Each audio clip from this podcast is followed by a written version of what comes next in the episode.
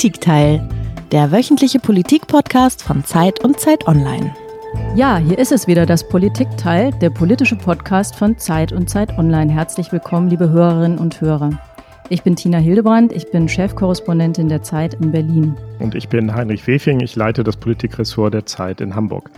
Jede Woche, Sie kennen das schon, jede Woche sprechen wir hier mit einem Gast eine Stunde lang über ein Thema und in dieser Woche wollen wir über ein spektakuläres Bauvorhaben sprechen, eine mehr als 1000 Kilometer lange Gaspipeline, die am Grunde der Ostsee verläuft, genannt Nord Stream 2 eine Pipeline, die fast fertig ist, aber plötzlich zum Symbol geworden ist für alles, was vermeintlich schiefläuft in der deutschen Russlandpolitik.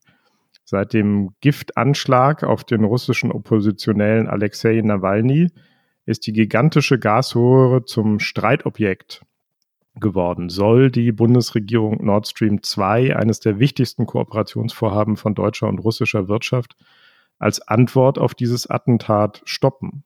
Und kann sie das überhaupt? Welche Folgen hätte ein Baustopp? Politisch, ökonomisch, geostrategisch? Ist Deutschland auf das Gas aus Russland angewiesen? Oder Russland auf das Geld, das Deutschland für das Gas bezahlt? Und wie soll es in den deutschen Beziehungen mit Moskau eigentlich generell weitergehen? Ist Russland nach dem versuchten Nawalny-Mord, nach der Annexion der Krim und dem Krieg in Syrien noch ein Partner für Deutschland oder für den Westen insgesamt? Oder ist das Putin-Regime längst ein strategischer Gegner geworden, ein Feind womöglich? Und was würde das bedeuten für die künftigen Beziehungen zu Moskau, für den Frieden in Europa und für die Pipeline durch die Ostsee? Über all diese Fragen wollen wir mit einem der besten Russlandkenner im deutschen Journalismus sprechen, mit unserem Kollegen Michael Thumann. Der sitzt hier im Moment zwei Zimmer weiter, denn das kann man an der Stelle nochmal sagen. Wir nehmen immer noch remote auf. Michael hat noch zu Sowjetzeiten in Moskau und Leningrad studiert, aber außenpolitischer Koordinator der Zeit in Hamburg, Korrespondent in Moskau und in Istanbul. Er hat mit Terroristen und Diktatoren Tee getrunken und ist heute außenpolitischer Korrespondent der Zeit in Berlin. Herzlich willkommen, Michael. Schön, dass du da bist. Danke. Schön, bei euch zu sein. Und du hast nicht nur eine Tasse Tee auch in dieser Aufnahme mitgebracht, sondern du hast auch ein Geräusch mitgebracht, wie alle unsere Gäste. Hören wir mal rein, was das ist.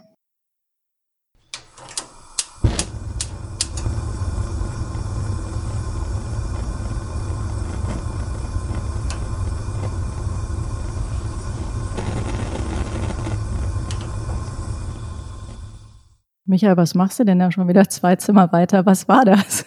Ja, das ist eine Gasflamme, äh, die Gasflamme eines Gasherdes, den man entweder mit dem Streichholz oder mit der kleinen äh, Funkenpistole anzünden kann. Zeigt, wie wichtig Gas ist. Äh, aber nicht jeder hat einen Gasherd, aber jeder zweite Deutsche hat eine Heizung, die durch Gas befeuert wird. 20 Millionen Wohnungen in Deutschland beziehen Gas. Das heißt, die Hälfte aller Deutschen heizt damit. Außerdem gibt es Kraftwerke, die äh, mit Gas Strom herstellen. Das heißt also, Gas ist ein ganz wichtiger Stoff in Deutschland, das ein Lebenselixier der deutschen Wirtschaft und der Haushalte. Ja, Michael, lass uns mal gleich ganz am Anfang anfangen, denn das ist ja eine große, komplexe Geschichte, die wir hier besprechen wollen. Wann beginnt denn eigentlich die Geschichte von Nord Stream 2 nochmal? Ja, die beginnt eigentlich schon äh, mit Nord Stream 1 und äh, alten Ideen der Russen in den 1990ern. Die Sowjetunion zerfiel und sie hatten plötzlich das Problem, ihre Hauptexportpipeline nach Westen, nach Europa, mit der sie viel Geld verdienten, die führte nun durch fremde Länder, die Ukraine, durch die Slowakei, äh, was alles nicht mehr unter ihrer Kontrolle stand. Und da wuchs in den 90ern schon diese Idee, ähm, und dann war es eigentlich erst Gerhard Schröder, der zusammen mit Putin dann diese Idee vorantrieb und damals äh, Nord Stream 1 gründete. Äh, das Projekt wurde 2011 eingeweiht und wenig später, als man merkte, die Kapazitäten reichen nicht mehr, da reifte die Idee, eine zweite Röhre daneben zu legen, wieder durch die Ostsee. Und die heißt Nord Stream 2. Wir zeigen mit diesem Projekt auch die Anwesenheit so vieler Vertreter europäischer Länder, dass wir auf eine sichere, auf eine belastbare Partnerschaft mit Russland in der Zukunft setzen. Und ich glaube, dieses Projekt ist ein herausragendes Beispiel dafür. Michael, um das nochmal klarzuziehen, es wird jetzt also erst bei Nord Stream 1 und dann bei Nord Stream 2 später auch nochmal eine Pipeline unter Wasser durch die Ostsee gebaut, was ein wahnsinniger technischer Aufwand ist, ein riesiges logistisches Projekt. Und es ist teurer, es gab Umweltfragen, ob das ein guter Weg ist. Warum dieser komplizierte Weg durch die Ostsee, während man doch, wenn man auf die Landkarte guckt, sieht, es gibt über Land einfachere, kürzere Wege. Erklär nochmal genau, warum durch die Ostsee. Erstens ist es viel billiger geworden heute, solche Pipelines zu bauen. Ähm, die Italiener sind eigentlich Pioniere damit und haben das im Mittelmeer vorgemacht. Äh, da liegen Pipelines von Nordafrika nach Italien. Und entsprechend ist es auch billiger durch die Ostsee. Äh, wenn man sich die Luftlinie anschaut, dann ist es tatsächlich der direkte Weg, wenn man so will. Aber natürlich ist es völlig richtig. Äh, es ist wahnsinnig aufwendig zu verlegen. Und es macht, wie wir sehen, wahnsinnig viel Ärger. Ähm, man hat sich nur dabei gedacht, wenn man das Ganze durch die Ostsee von Russland nach Deutschland direkt verlegt, dann hat man weniger Transitländer. Nicht Belarus, nicht Polen. Und äh, man hat insoweit einfach auch weniger Ärger, weniger Gebühren und kann das äh, Gas auf direkten Wege nach Europa, nach Westeuropa bringen. Das ist, hast du jetzt sehr ähm, neutral ausgedrückt. Man könnte auch fragen, ist das denn vielleicht also ein Umgehungsprojekt oder ein Geschäft zu Lasten Dritter? Ja, absolut. Denn äh, es ist natürlich äh, zu Lasten der Ukraine und das ist das, was äh, Russland seit den 1990ern umtreibt. Wie kommen wir um die Ukraine herum, mit der wir relativ viel Ärger hatten, äh, vor allem immer dann, wenn äh, nicht so Moskau-freundliche Präsidenten an der Macht waren. Und es ist übrigens nicht das einzige Umgehungsprojekt. Es gibt auch äh, Umgehungsprojekte durch das Schwarze Meer von Russland in die Türkei. Aber das Größte und das Wichtigste und Bedeutsamste, das ist eben derzeit Nord Stream 2. Also wir haben jetzt gesagt, es ist ein Geschäft zu Lasten Dritter, ein Umgehungsprojekt. Also wer Nachteile dadurch hat, hast du schon erwähnt, die Ukraine. Wer profitiert denn davon? Profitieren tut davon natürlich erstmal Russland, weil die äh, damit einfach die Ukraine nicht ganz ausschalten, weil es wird weiterhin eine Pipeline durch die Ukraine laufen, aber sie werden einfach viel Gas, das vorher durch die Ukraine geflossen ist, werden sie dann durch die Ostsee leiten können. Es profitieren aber auch Firmen. Dabei sind westeuropäische Firmen, erstens äh, Wintershall und Uniper aus Deutschland, es ist Engie aus Frankreich dabei, es ist Shell, äh, Niederlande, Großbritannien und OMV aus Österreich. Das heißt, die verdienen da alle mit dran, wenn die Pipeline einmal funktioniert. Und am Ende muss man auch sagen, es sind auch die europäischen Verbraucher, weil bei uns die Gaspreise insgesamt äh, immer dann sinken, wenn einfach mehr Angebot auf dem Markt ist. Und äh, deshalb ist auch das Argument dieser Gasfirmen immer, naja, für euch wird's dann am besten äh, in den Haushalten wird es besser, einfach weil die Gaspreise durch das erhöhte Angebot auf dem Markt sinken. Du hast jetzt gesagt, Russland insgesamt profitiert, aber das ist ja nicht das russische Volk, sondern wer genau profitiert in Russland davon? Ja, hier reden wir natürlich erstens vom Staatskonzern Gazprom. Wir reden von der russischen Regierung, die mit diesem Konzern eng verbunden ist. Wir reden von Oligarchen, die daran verdienen. Ähm, und am Ende geht natürlich auch etwas in die russische Steuerkasse. Das ist ganz klar äh, von diesen Gaseinnahmen. Ähm, davon werden auch Pensionen bestritten, aber davon wird eben auch das russische Militärbudget bestritten. Und da setzt Russland ja in den letzten Jahren Schwerpunkte und insoweit ist es nicht immer für einen guten Zweck. Nun ist Gazprom ja nicht nur ein russischer Staatskonzern, sondern es ist auch ein Konzern, der einen, äh, du hast ihn schon erwähnt, einen früheren Bundeskanzler beschäftigt, nämlich Gerhard Schröder. Was ist das für eine eigentümliche Konstruktion? Also der hat erst die Pipeline vereinbart, um dann da einen Posten zu bekleiden. Das ist eigentlich eine ganz skandalöse Sache, weil Gerhard Schröder eben tatsächlich noch Kanzler war, äh, als dieses Projekt eingefädelt wurde. Gerhard Schröder hat seinerzeit den Beschluss im Bundeskabinett durchgedrückt, äh, diesem Projekt Nord Stream 1 eine Bürgschaft zu geben. Und diese Bürgschaft ist dann halt der Gaspipeline zugute gekommen, für deren Gesellschaft und in deren Gesellschaft äh, Schröder dann Aufsichtsratsvorsitzender wurde. Äh, das ist eine Verquickung von persönlichen, geschäftlichen und politischen Interessen, äh, die eigentlich ihm die Schamesröte ins Gesicht treiben sollte. Aber ich glaube, er schämt sich für nichts mehr. Er ist derjenige, der auch gewissermaßen äh, Gedankengeber und Mitinspirator von Nord Stream 2 ist, weil er hat sich dafür seit 2011 eingesetzt und hat insbesondere mit äh, Sigmar Gabriel, dem ehemaligen Wirtschaftsminister, zusammengearbeitet, um dann Nord Stream 2 das ganze Projekt 2015 zu gründen. Ja, und dabei sind nicht nur äh, profitable Geschäfte entstanden, sondern offensichtlich auch bewegende menschliche Beziehungen. Ähm, wir hören jetzt mal Gerhard Schröder über seine schöne Freundschaft mit Wladimir Putin. Ich habe ihn erlebt als einen außerordentlich verlässlichen Menschen, äh, auf dessen Wort in jeder Hinsicht man äh, vertrauen konnte. Äh, wir hatten unterschiedliche Interessen, auch damals schon, die wurden ausdiskutiert und äh, wenn es einen Kompromiss gab, wurde der genommen. Wenn nicht, dann blieb man eben bei den unterschiedlichen Positionen. Äh, und äh, daraus ist auch eine menschliche Verbindung entstanden, die man durchaus Freundschaft nennen kann. Jetzt haben wir äh, Leute gehört, die für diese ähm, Pipeline sind, sich sehr dafür eingesetzt hat, davon auch profitieren. Es gibt aber auch sehr viele, die dagegen sind. Michael, kannst du das nochmal so ein bisschen aufdröseln? Wer ist gegen dieses Projekt und warum? Ja, das ist natürlich zuvörderst die Ukraine selbst, die äh, mit diesem Projekt umgangen wird und äh, der halt eben auch hohe Transitgebühren dann entgehen werden, äh, wenn auch nicht alle. Und das sind die Polen. Michael, darf ich da einmal ganz kurz, weil das, glaube ich, wichtig ist, nochmal zu erklären.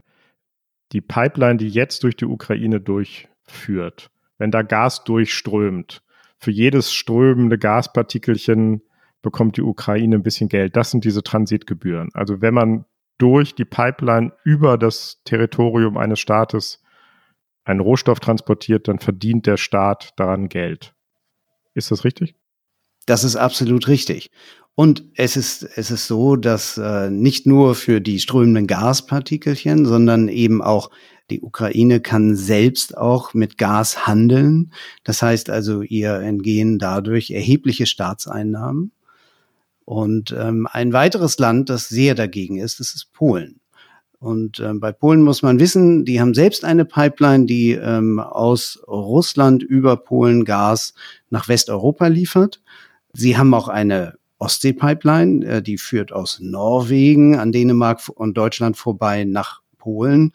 Polen sieht sich selber so ein bisschen als Drehkreuz äh, in Europa für Gas und Gasverteilung, auch dann weiter nach Südosteuropa. Und insoweit sehen die Polen sich halt eben auch als Konkurrenten der Deutschen. Man muss das äh, in der polnischen Kritik immer so ein bisschen mit einkalkulieren, ähm, macht aber trotzdem ihr Argument nicht schwächer, äh, dass äh, die Pipeline, die Nord Stream 2 Pipeline halt ein geopolitisches Projekt von Russland ist, das insgesamt die Osteuropäer, insbesondere die Ukrainer, schwächt. Michael, das, das klingt einleuchtend, aber man kann sich ja eigentlich nicht vorstellen, dass eine so kluge und lange regierende Frau wie unsere Bundeskanzlerin das alles nicht mitbekommen hat. Trotzdem ist sie ja für diese Pipeline, hat die immer hochgehalten. Wie, wie steht sie zu dem Projekt? Wie ist ihre Haltung? Wie ist die Haltung der gesamten Regierung dazu? Die ist ja möglicherweise etwas differenziert.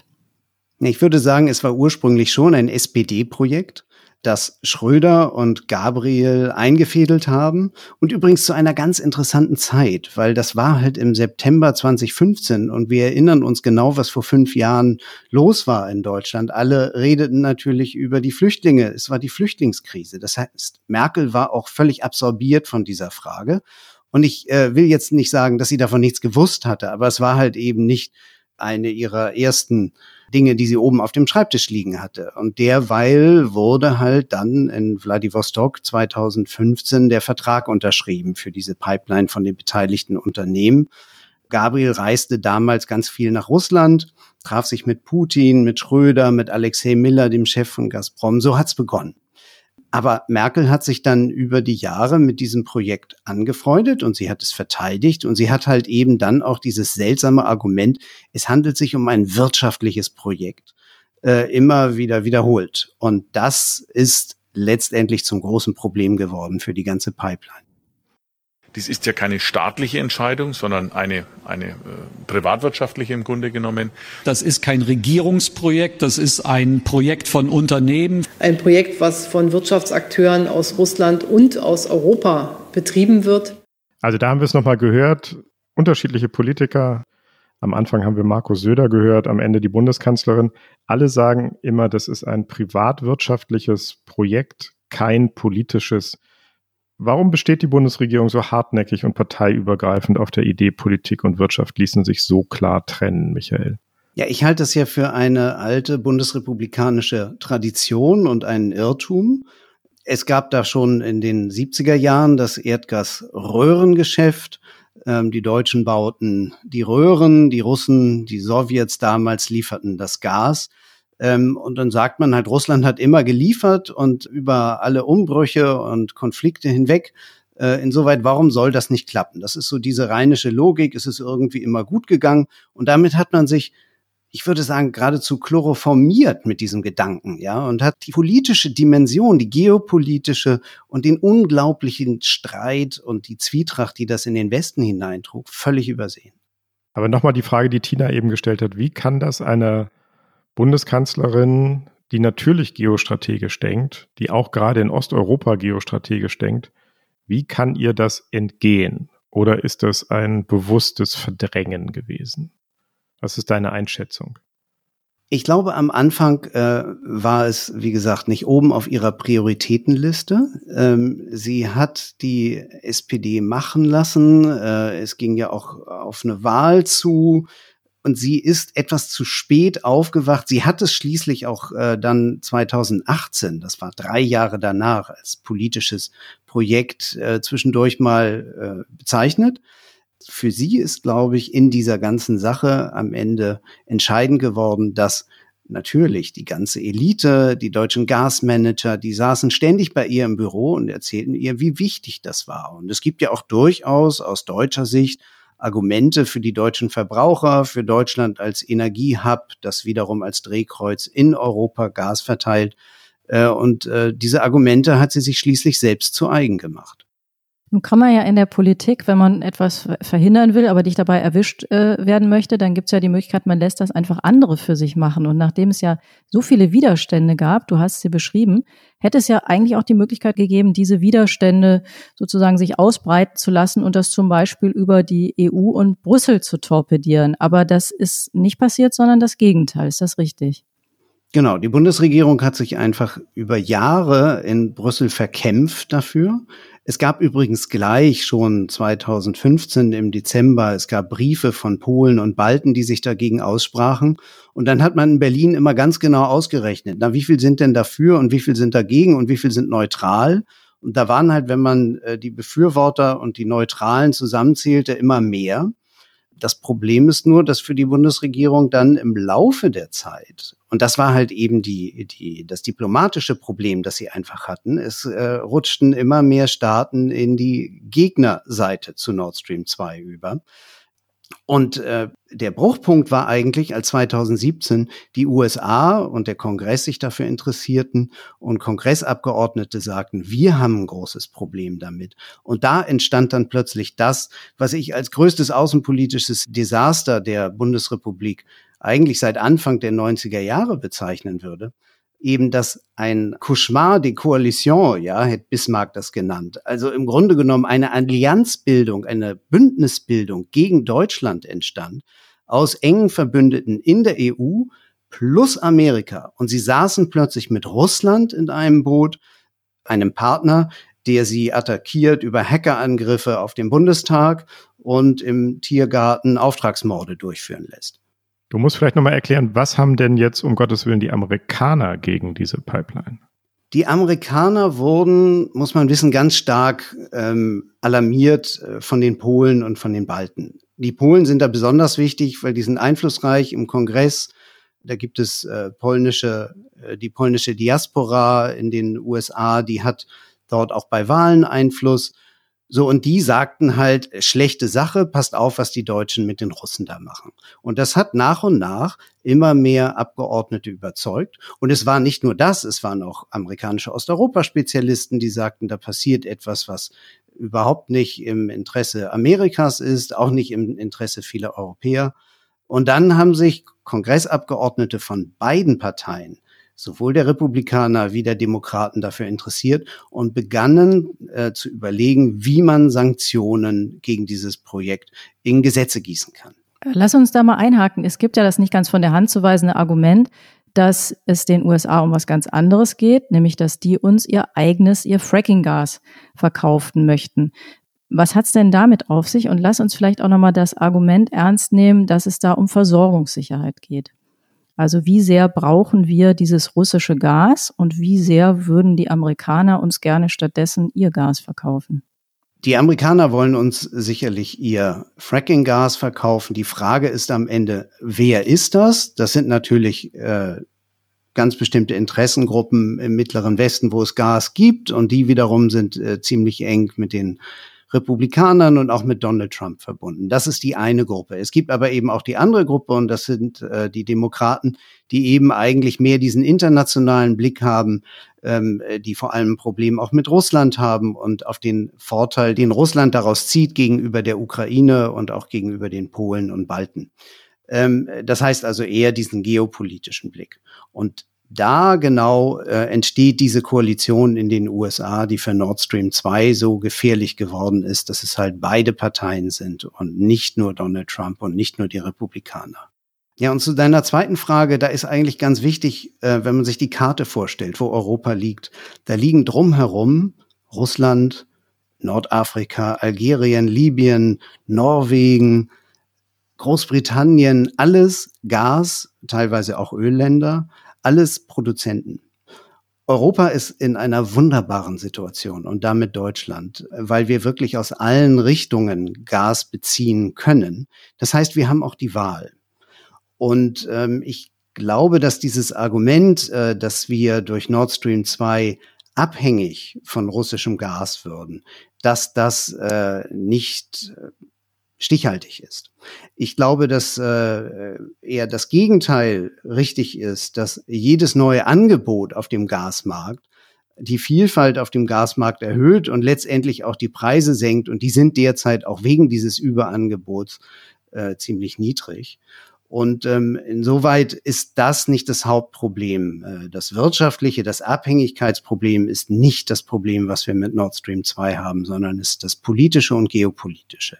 Okay, also während jetzt ganz viel aus unterschiedlichen Richtungen gestritten wird über dieses Projekt, die Polen, die Ukrainer sind dagegen, die Amerikaner sind dagegen, die Russen sind total dafür, die Bundesregierung sagt, die ganze Zeit ist doch nur ein privates Projekt, läuft dieses Projekt weiter. Ähm, äh, Schiffe fahren über die Ostsee und verlegen diese Pipeline.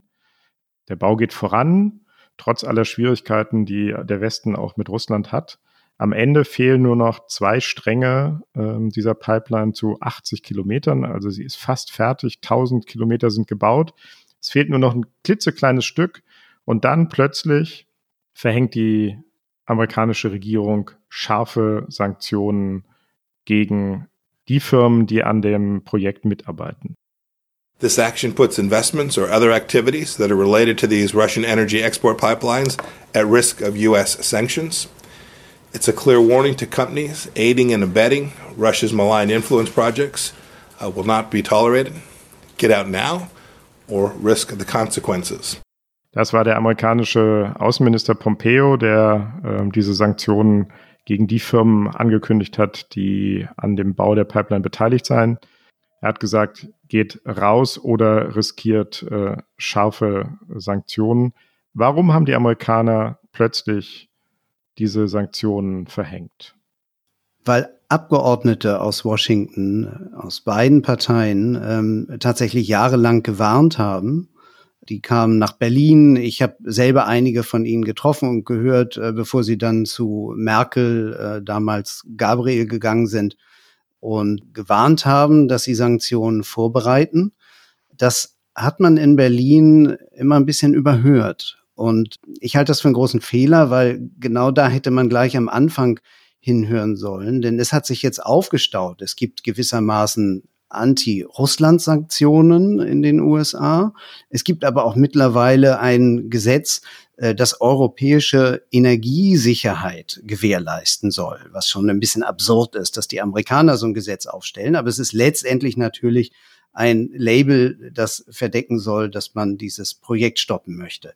Womit sie drohen, sind extraterritoriale Sanktionen. Und das ist für die Deutschen, aber auch für die Europäer ein Problem, denn diese extraterritorialen Sanktionen bedeuten letztendlich, dass man Firmen, die mit Nord Stream 2 entweder Handel treiben, Gas kaufen oder dort rein investieren, dass man diese Firmen dann mit Sanktionen belegt, sodass sie in den USA kein Geschäft mehr machen können. Und dass die, da die meisten Energiefirmen irgendwie mit den USA Geschäft machen, trifft sie das natürlich und sie gehen dann sofort raus. Das heißt, diese Sanktionen haben zu einem faktischen Baustopp geführt. Absolut. Es sind äh, Sanktionen, die im vergangenen Jahr schon dazu geführt haben, dass sich ein Schiff, äh, das die letzten 80 Kilometer dieser Pipeline auf zwei Strängen bauen sollte, rausgezogen hat. Das war eine Schweizer Firma und seitdem liegt das Ganze still. Ja, also wir haben das gehört und du hast es auch nochmal beschrieben, Michael. Das war ein sehr scharfes Vorgehen der Amerikaner und äh, erwartungsgemäß waren die Reaktionen in Deutschland äh, nicht gerade amused, sondern ziemlich empört und eigentlich gab es dann wieder so eine bisschen so eine Gegenbewegung, weil alle sich eigentlich einig waren, äh, dass man sich so auch nicht rumschubsen lässt von den Amerikanern. Genau, weil wegen dieser extraterritorialen Sanktionen konnten die Deutschen das erste Mal in Europa rumgehen und sagen, sag, schaut mal, was die Amerikaner da machen. Die belegen uns hier mit Sanktionen, die sie sonst gegen Iran oder gegen Nordkorea verhängen und jetzt plötzlich gegen uns. Ähm, und da sie das schon im Falle äh, der Iran-Sanktionen getan hatten und die Europäer da sowieso, die Briten, die Franzosen, ähm, aber auch andere äh, sauer deshalb waren, äh, gab es dann plötzlich einen Brief von 24 EU-Staaten, der nach Washington auf den Kongresshügel geschickt wurde, äh, und dagegen protestierte. Und das war eigentlich der größte Erfolg der Deutschen in dieser ganzen Nord Stream-Sache in den, in den letzten Jahren, dass die Europäer da in relativer Einigkeit, es fehlten drei Staaten, Polen darunter, in relativer Einigkeit dagegen protestierten. Und es war so eine Art Aufatmen geradezu. Und dann passierte etwas Spektakuläres. Der russische Regierungskritiker Alexei Nawalny ist vergiftet worden, und zwar mit einem Nervenkampfstoff. A German hospital treating the Russian opposition leader Alexei Navalny says tests they've carried out indicate he was poisoned. Germany says it has unequivocal proof that Russian opposition leader and Putin critic Alexei Navalny was poisoned using a nerve agent. Dann ist was passiert, was manchmal in der Politik passiert, ist, äh, ist sozusagen ein Gamechanger passiert, also etwas, was wo man sagen könnte, auf den ersten Blick hat das gar nicht unmittelbar was miteinander zu tun. Es ändert aber dann doch alles. Es gab nämlich den bekannten Giftgasanschlag auf den oppositionellen Alexei Nawalny und auf einmal war das ganze Feld wieder ein bisschen anders, Michael. Was ist da, warum, was ist da passiert? Ja, da hatte sich viel aufgestaut. Da war Nawalny äh, durch einen Giftgas, Nervengasanschlag ins Koma versetzt worden, beziehungsweise äh, lebensbedrohlich vergiftet worden. Das erinnerte an den Skripal-Fall vor zwei Jahren, als ein Ex-Agent äh, Sergei Skripal in Großbritannien auf ähnliche Weise vergiftet wurde. Da hat es die Hacker gegeben auf dem Bundestag, da gab es den Mord im Tiergarten an einem tschetschenischen äh, Exiloppositionellen äh, durch wahrscheinlich russische Stellen, so sagt es die Bundesanwaltschaft. So, und all das kommt jetzt plötzlich zusammen. Die Unterstützung für rechte Parteien in Europa, die AfD-Reisen nach Russland als Wahlbeobachter. Da hat man natürlich in der Bundesregierung mittlerweile einen richtig dicken Hals. Und Nawalny hat das jetzt so ein bisschen zum Kippen gebracht, weil es halt so ein Skandal ist, der sich jetzt in Berlin in der Charité abspielt. Obwohl er ja eigentlich mit dem Gas gar nichts zu tun hat, ne? Was alles gar nichts äh, damit zu tun hat. Und dann ist Merkel halt eben äh, vor die Presse getreten und hat eine wirklich scharfe Erklärung, also auch für ihre Verhältnisse wirklich scharfe, deutliche Erklärung mit sehr deutlichen Worten Richtung Russland ähm, herausgelassen. Alexei Nawalny wurde Opfer eines Angriffs mit einem chemischen Nervenkampfstoff der Novichok-Gruppe.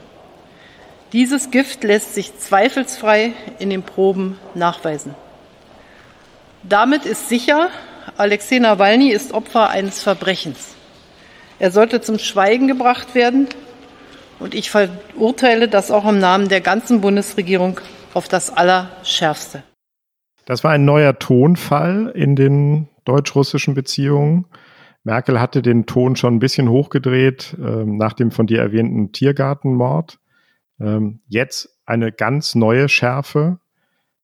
Und wie ist jetzt der Schritt von diesem Giftgasanschlag zum Gas? Indem alle nun etwas erwarten, indem alle nun denken, ja, nun hat sie das gesagt und jetzt muss irgendwie was kommen.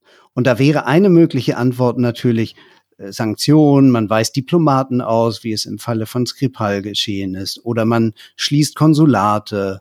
Also das übliche diplomatische Geplänkel, man tut sich weh, man weist aus. Aber wenn die Deutschen damit jetzt in Europa herumgehen oder in Washington das vorschlagen, dann sagen natürlich alle, ihr habt eigentlich die größte Waffe in der Hand und das ist stoppt Nord Stream 2. Und das ist das Problem, das die Bundesregierung jetzt hat, das schwere Dilemma, das sie hat. Einerseits will sie die Hitze erhöhen für Moskau. Einerseits will sie Moskau zeigen, dass man sich das alles nicht bieten lässt. Und auf der anderen Seite sagen alle, ihr habt die schärfste Waffe in der Hand, indem ihr Nord Stream 2 stoppt. Ähm, und damit natürlich das Projekt, das die Deutschen mit Russland jetzt seit fünf Jahren gemeinsam verfolgen.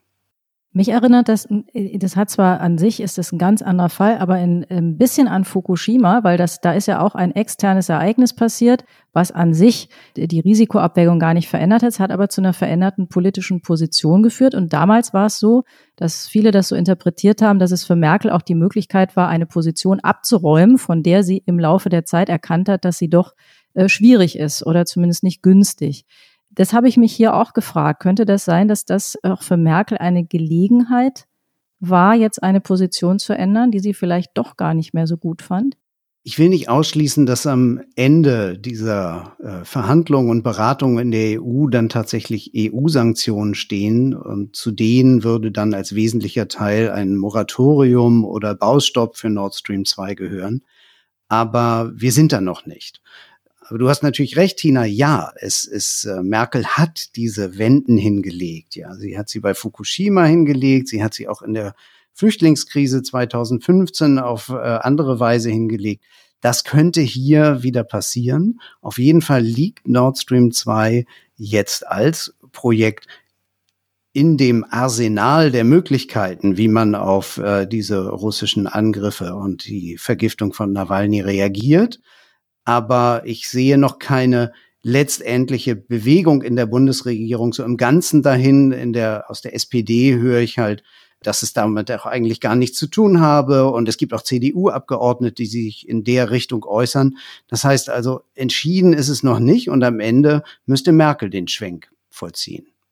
Die Russen scheinen sich sehr sicher zu sein, dass das nicht passiert. Da gab es Äußerungen von Regierungsvertretern, die gesagt haben, ja, ja, also wir sind sehr sicher, dass das Ding am Ende dann doch wie geplant gebaut wird.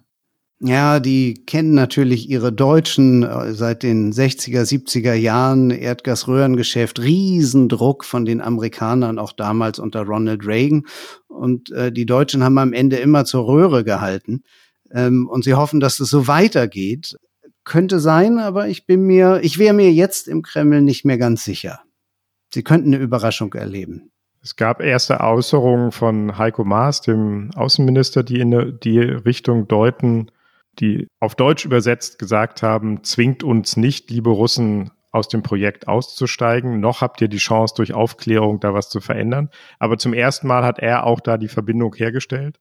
So ähnlich hat es die Bundeskanzlerin auch gemacht. Absolut. Und es könnte natürlich jetzt auch so eine Art Befreiungsschlag sein. Ja, man hat in Europa immer mehr Ärger. Die amerikanischen Sanktionen, die stapeln sich auf. Also es kommt jetzt bald das dritte Paket, das amerikanische Senatoren schon angedroht haben. Das heißt also, die Pipeline hat ohnehin nicht mehr die allergrößten Chancen auf, auf äh, Umsetzung und Insoweit könnte man in dieser Situation auch sagen, gut, dann machen wir aus dieser Not und diesem Druck eine Tugend und verhängen Sanktionen und haben damit dann gleich was getan und befreien uns aus dieser unglücklichen Situation, die wir seit Jahren mit uns herschleppen. Michael, mich würde noch mal einmal deine Meinung interessieren. Es ist ja, glaube ich, schon deutlich geworden, dass du kein großer Anhänger dieses ähm, Projekts bist, aber da geht es ja auch um eine ganze Menge Kosten und Verträge. Würdest du wirklich sagen, man soll das jetzt stoppen, auch wenn das Milliarden kostet? Die sollte man in Kauf nehmen. Vielleicht tatsächlich ein Wort zu diesen Kosten. Das Problem ist eben, wenn man sagt, stopp, dann können die Firmen hergehen und sagen, ihr habt uns aber all die Genehmigungen erteilt, ähm, darauf berufen wir uns jetzt und wir klagen jetzt Entschädigung ein.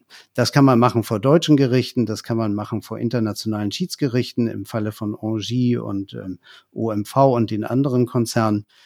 Wenn die das machen, dann kommt tatsächlich einiges auf die Deutschen zu. Vor allem dann, wenn sie sagen, Baustopp, das Ding wird nie gebaut. Ein Weg drumherum könnte sein, ein Moratorium zu verhängen, einen vorläufigen Baustopp, ein Zurückhalten der allerletzten Genehmigung, Zertifizierung. Dann ist die Sache nicht endgültig und dann können sich die Firmen auch nicht auf endgültiges berufen. Man könnte sagen, na ja, solange die Russen nicht einlenken, solange erteilen wir die Zertifizierung nicht, beziehungsweise halten das als Teil von EU-Sanktionen vor. Also so wie die Aussetzung der Wehrpflicht. Absolut. Man ist sozusagen, man bewegt sich im Bereich der Vorläufigkeit einer Grauzone, wo nichts endgültig ist und nichts endgültig entschieden kann und auch nichts endgültig kompensiert werden kann. Aber alle wissen, es kommt nicht wieder. Aller Wahrscheinlichkeit nach, genau. Das hätte auch den großen Vorzug, dass es den Streit, den es über diese Frage auch in der Partei der Kanzlerin gibt, ähm, dass man den auch wegmoderieren könnte. Ähm, die drei Anwärter auf den Parteivorsitz haben alle unterschiedliche Positionen dazu. Ähm, Armin Laschet warnt vor voreiligen Entscheidungen.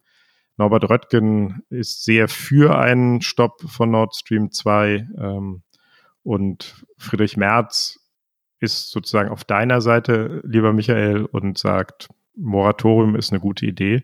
Aber es ist nicht nur innerhalb der CDU umstritten, sondern auch zwischen den Ministerpräsidenten der unterschiedlichen Länder. Der Fall Nawalny muss durch die russische Politik und durch die russische Justiz vollumfänglich und transparent aufgeklärt werden, darf aber gleichzeitig nicht genutzt werden von denen, die schon immer gegen die Ostsee-Pipeline waren, die Ostsee-Pipeline, die fast fertig ist, in Frage zu stellen. Jetzt wird ja das Urteil schon gesprochen, indem man fordert, die äh, Gaspipeline nicht mehr weiterzubauen und dem trete ich entschieden entgegen. Äh, das ist äh, ein völlig falscher Schritt. Das war die Ministerpräsidentin von Mecklenburg-Vorpommern, Manuela Schwesig, die bei der SPD ist und ähm, der Ministerpräsident von Sachsen, Michael Kretschmer, ein CDU-Politiker. Also es gibt da auch ähm, parteiübergreifend Widerstand gegen eine schnelle Sanktionsentscheidung oder gegen einen Ausstieg aus Nord Stream 2.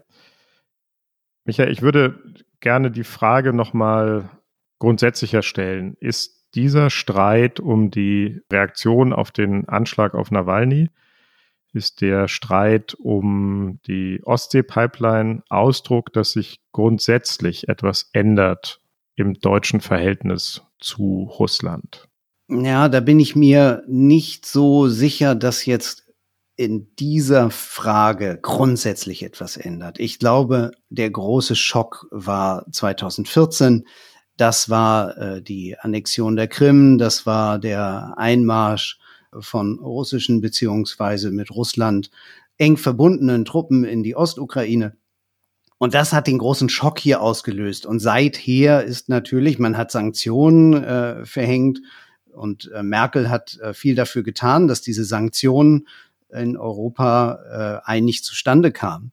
Ähm, und das war, glaube ich, der Moment, wo sich, äh, wo sich die deutsche Russlandpolitik grundsätzlich veränderte.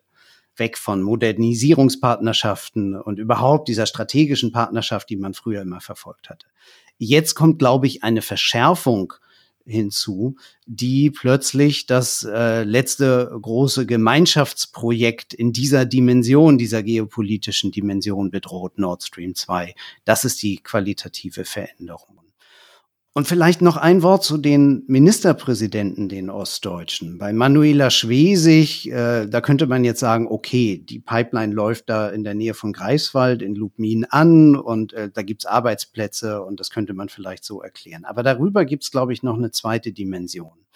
Und das ist dieser Mythos Russland in, in Ostdeutschland der eigentlich nach 1990 entstanden ist. Den gab's davor so gar nicht. Ich selbst erinnere mich noch als Student in ähm, im Moskauer Studentenwohnheim, da waren ostdeutsche Studenten und westdeutsche Studenten, die Russisch lernten.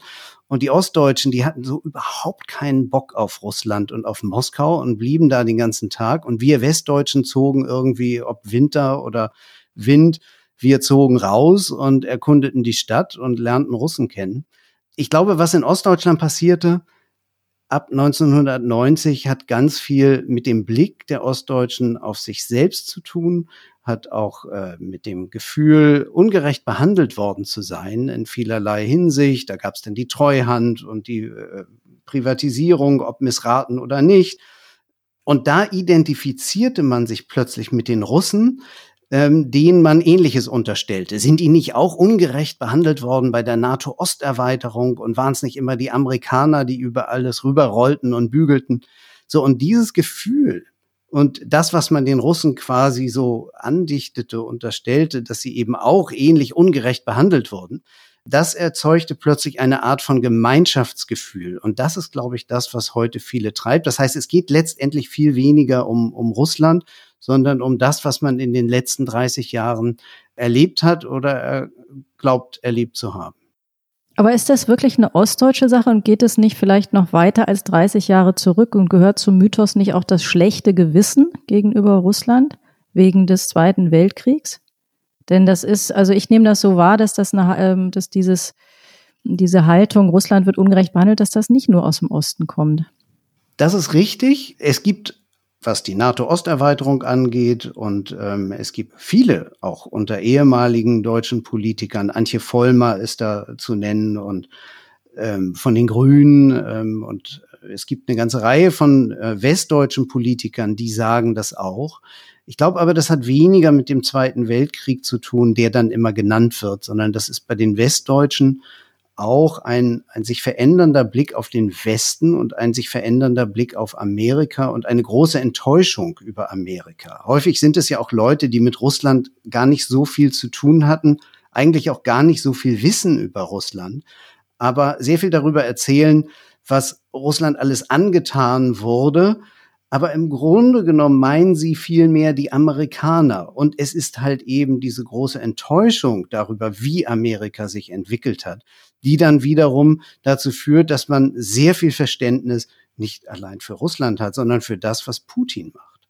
Ich würde da gerne auch nochmal nachfragen ähm, und eine Sekunde aus dem Nähkästchen der Zeitkonferenzen plaudern. Ich kann mich sehr gut daran erinnern und du sicherlich auch, Michael, dass äh, Helmut Schmidt, als er noch bei uns war, als er noch lebte und in die Freitagskonferenzen kam und uns die Weltlage erklärte, immer wieder und wieder Schmidt als Kriegsteilnehmer gesagt hat, nie wieder dürfen wir uns, darf sich Deutschland in eine scharfe Konfrontation mit Russland begeben. Nie wieder dürfen wir in eine Gegnerschaft oder Feindschaft kommen. Wir haben erlebt, wohin das führt. Das führt zu zerstörten Städten und unfassbaren Verheerungen. Er hat weniger von dem schlechten Gewissen gesprochen, äh, und über von all den Verbrechen, die die Wehrmacht im Krieg gegen Russland angerichtet hat.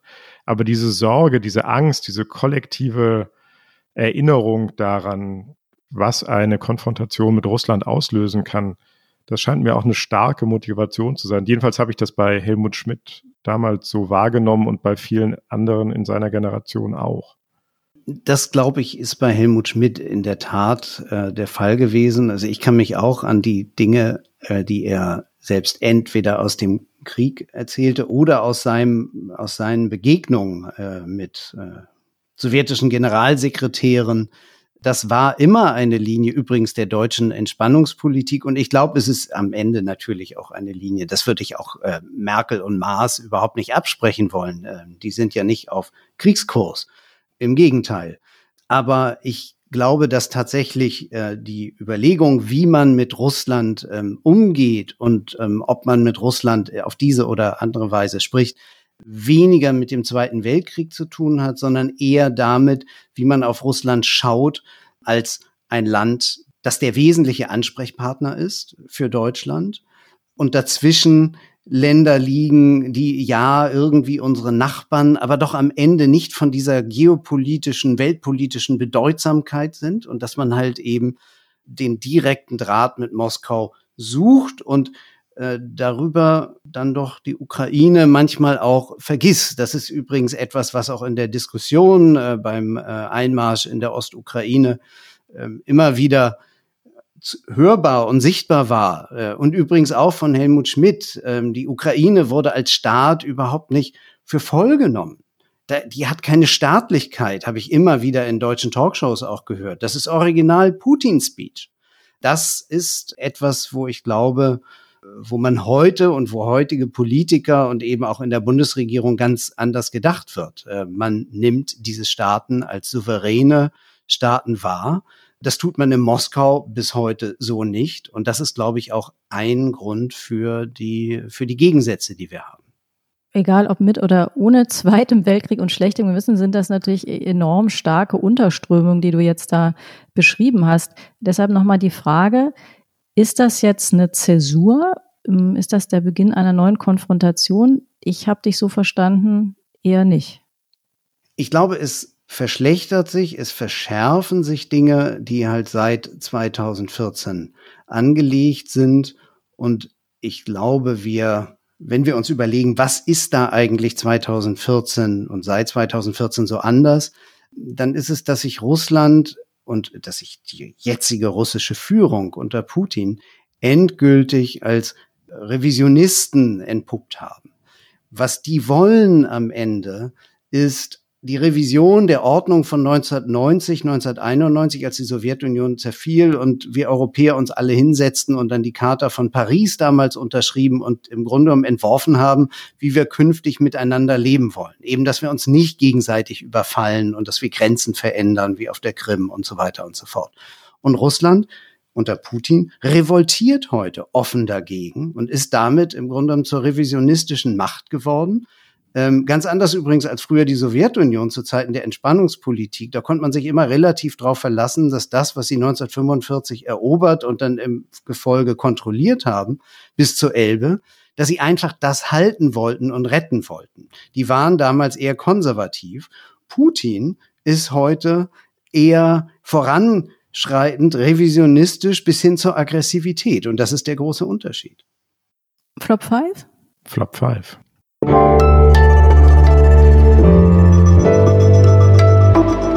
Die Flop 5.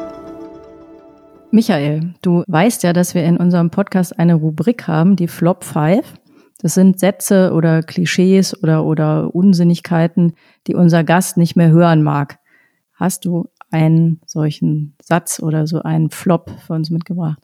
Ja, mein erster Flop, das wäre, was ich auch jetzt gerade in den letzten Tagen immer wieder gehört habe, unter anderem von Gregor Gysi, dem außenpolitischen Sprecher der Linken, der sagt, ähm, ohne Russland geht es nicht. Und da frage ich mich, ähm, wo geht das nicht ohne Russland? In Russland selbst sicherlich, aber in Syrien, in Libyen, am Golf, in Nordafrika, in der Türkei.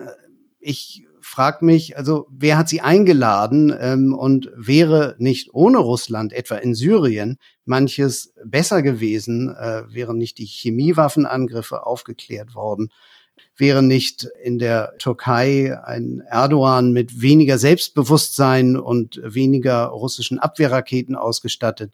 Das heißt also, es geht durchaus ohne Russland. Russland mischt sich halt ein und äh, da haben wir jetzt ein Problem mit. Und der Flop 2.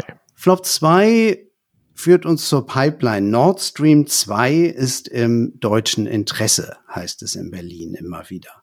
Und da würde ich sagen, wirtschaftlich, ja, wirtschaftlich haben wir äh, tatsächlich davon einige Vorteile. Ich habe sie beschrieben. Ähm, mehr Gas, mehr Angebot bedeutet am Ende niedrigere Gaspreise.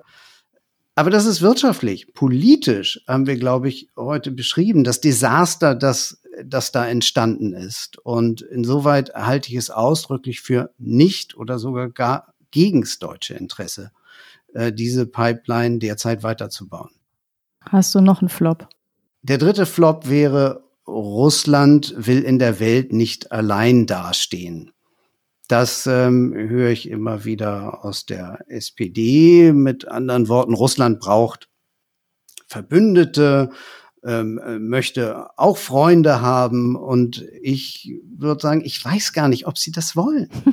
äh, ich glaube, die verstehen sich als ein Land, die jetzige Elite versteht sich als, versteht Russland als ein Land, das möglichst ungebunden, souverän sein will, äh, dem man nicht reinreden soll, ähm, das eine starke Militärmacht ist und letztendlich auf einer Augenhöhe mit den USA, die, so glaubt man in Russland, sich alles erlauben können und alles herausnehmen. Und so will man auch sein. Hm. Und das ist der vierte Flop. Mit Russland müssen wir im Gespräch bleiben. Mit Russland müssen wir reden und wir müssen mehr reden. Ich würde sagen, das haben wir getan ähm, Merkel hat sich äh, tatsächlich seit 2005 mit Putin rund 40 Mal getroffen. Sie ist 15 oder 16 Mal nach Russland gereist. Die Außenminister Steinmeier, schon Westerwelle, Gabriel, jetzt Maas, sind noch öfter nach Russland gefahren. Das heißt also, es wurde ganz, ganz viel geredet. Und während des Redens wurde es irgendwie unverständlicherweise immer schlechter. Das heißt, Reden alleine bringt es nicht. Und deshalb, das ist kein Plädoyer dafür, nicht mehr zu reden. Man sollte das weiter, äh, weiter verfolgen. Aber man muss sich schon überlegen, was man dann zum Reden so mitbringt. Und nach allem, was du sagst, hat man den Eindruck, die haben mehr Zeit mit Putin als mit ihren jeweiligen Ehegatten verbracht in den letzten Jahren. Ja, das äh, Was kann jetzt noch kommen, Michael? Was, was ist der fünfte Flop? Der fünfte Flop ist ähm, etwas, was ähm, ich auch immer mal wieder höre in Diskussionen. Das ist, Russland kann nur mit harter Hand regiert werden. Das ist letztendlich dann äh, die Erklärung, warum Russland eine Diktatur oder ein autoritäres System braucht und da würde ich sagen, das ist eigentlich, es ist nicht nur fantasielos, es ist geradezu rassistisch, weil man ja den Russen unterstellt, also die können eigentlich nur ähm, unter so einem Diktator leben, weil sie ansonsten zu chaotisch oder was auch immer wären. Ähm, und das ist ja auch genau das russische Narrativ, was die Regierung verbreitet, äh, dass man halt eben wegen der Einheit und weil Russland sonst zerfallen würde, diese, diese harte Hand braucht. Ich glaube, es gibt aus dem 20. Jahrhundert drei Phasen, 1905, 1917, 1991, wo Russland Demokratieversuche machte. Das heißt, es ist irgendwie möglich. Es ist immer wieder aus wirtschaftlichen Gründen gescheitert. Leider waren diese Demokratieversuche auch oft im Kriege oder nach einem verlorenen Kalten Krieg. Ähm, das heißt, unter aller ungünstigsten Voraussetzungen. Aber es gibt diese demokratische Tradition. Und ich war zufällig heute Morgen gerade auf einer auf einem Treffen von äh, russischen Oppositionellen in Berlin, wo Zukunftsentwürfe für Russland gemacht wurden. Russland als föderaler Staat, Russland als dezentralisierter Staat, nicht als Präsidialstaat, sondern als eine parlamentarische Demokratie. Äh, das klang alles wahnsinnig wie Science Fiction. Aber ich glaube, das sind genau die Visionen, die man braucht. Und man muss sich Russland mal aus dieser Warte vorstellen. Und dann wird man, glaube ich, auch präpariert sein für den Tag, wenn das jetzige Regime, das sich immer mehr verhärtet und immer mehr das Gefühl dafür verliert, was im Volke eigentlich wirklich vorgeht, wenn dieses Regime mal nicht mehr ist. Wow, Michael, jetzt hast du in zwei äh, Minuten noch schnell das äh, ganze Jahrhundert abgeschritten. das, das musste erst mal einer nachmachen. Vielen Dank, das war super interessant. Danke euch. Das, liebe Hörerinnen und Hörer, war wieder das Politikteil, der politische Podcast von Zeit und Zeit Online. Wenn Sie uns schreiben wollen, wenn Sie Fragen haben, wenn Sie Anregungen uns geben wollen, wenn Sie Kritik loswerden wollen oder wenn Sie, was sehr willkommen ist, uns auch loben wollen, Sie können uns schreiben. Unsere Mailadresse ist daspolitikteil.zeit.de. Ja, und wir bedanken uns bei Paula und Felix von den Pool Artists, unseren Producern.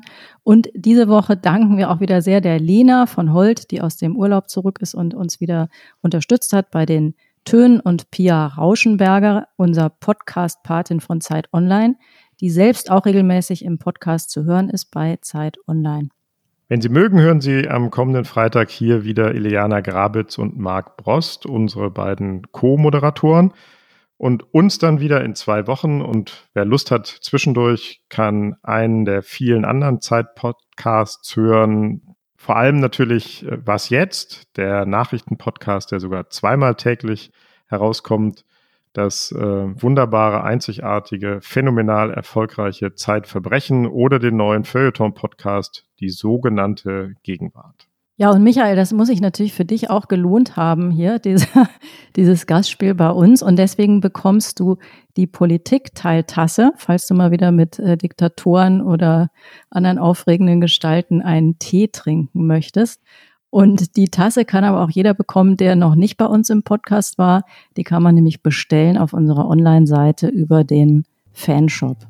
Dankeschön. Ich werde natürlich darauf achten, dass ich mir den Tee, äh, wenn ich ihn in der Diktatur zu mir nehme, vorher selber gebraut habe. Das äh, empfiehlt sich, glaube ich. Ja, das solltest du unbedingt machen. Danke dir. Danke, Michael. Danke euch. Ciao. Tschüss. Tschüss.